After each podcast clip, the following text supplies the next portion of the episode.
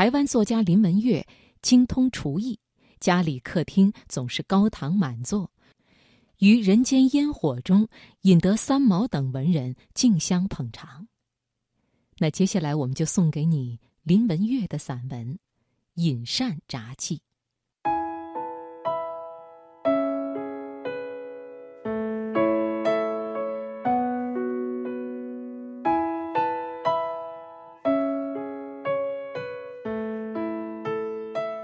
二十五岁以前，我没有拿过锅铲，甚至连厨房都很少进去。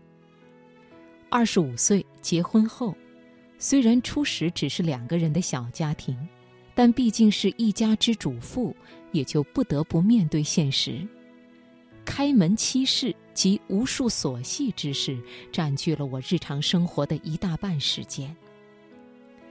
记得蜜月旅行回来的次日黄昏，为迎接婚后第一天去上班的先生回家，我在家准备晚餐，忙忙碌碌的淘米洗菜，接着想生一炉火。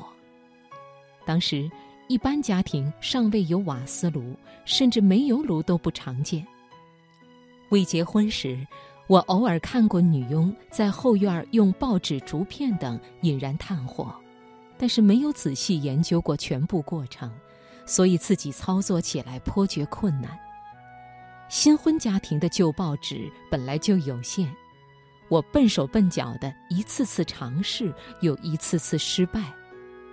报纸烧光了，炭火依然没有点着，烟雾熏出了我的眼泪，也引发了焦虑与羞愧。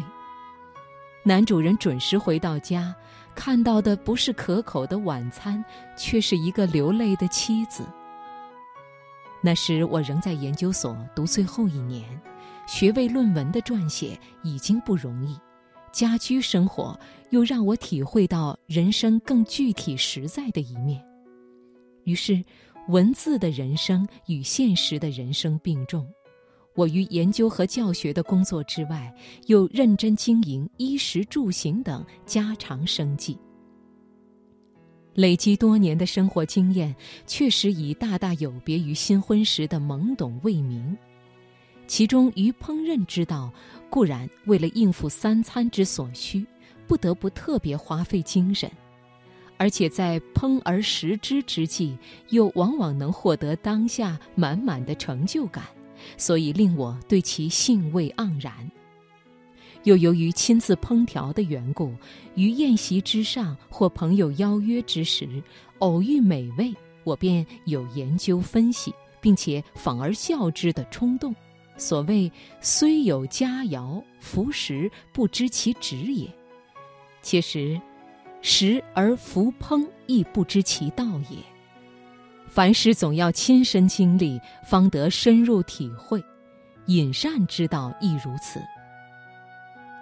我于烹饪从未正式学习过，往往是道听途说，或与人交换心得，甚而自我摸索。从非正式的琢磨之中获得经验与乐趣。有时一道用心烹制的菜肴能够赢得家人或友辈的赞赏，便觉欣喜。我喜欢在家宴请朋友小聚叙谈，而为了避免以同一波菜式款待同一波客人，不记得是从何时起，我开始用卡片记录每回宴请的日期、菜单以及客人的名字。这样做的好处在于，一方面避免让客人重复吃到相同的菜肴，另一方面则可以从旧菜单中得到新灵感。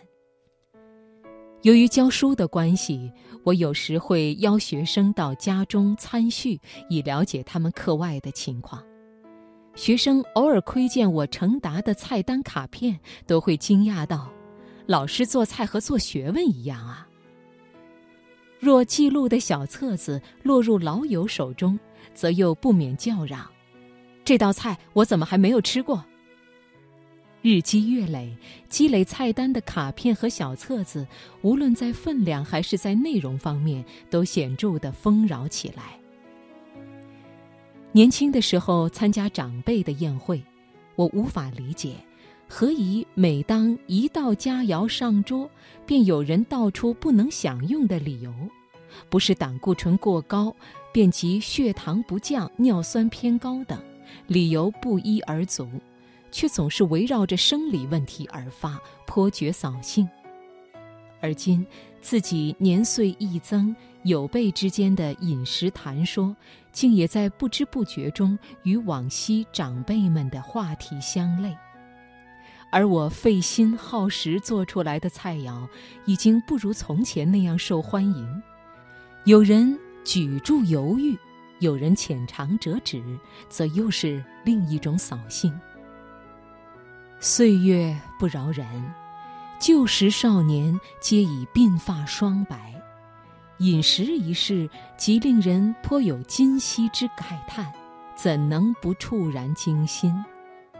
事实上，近一两年来，我家居宴客的次数已不似往年频密了。回想自己从不变盐糖到烧解烹调去脂，也着实花费了一些时间与精力。而每一道菜肴的制作过程，则又累积了一些心得。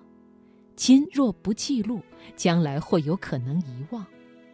而关乎每一种菜肴的琐碎往事记忆，对我个人而言，亦复值得珍惜。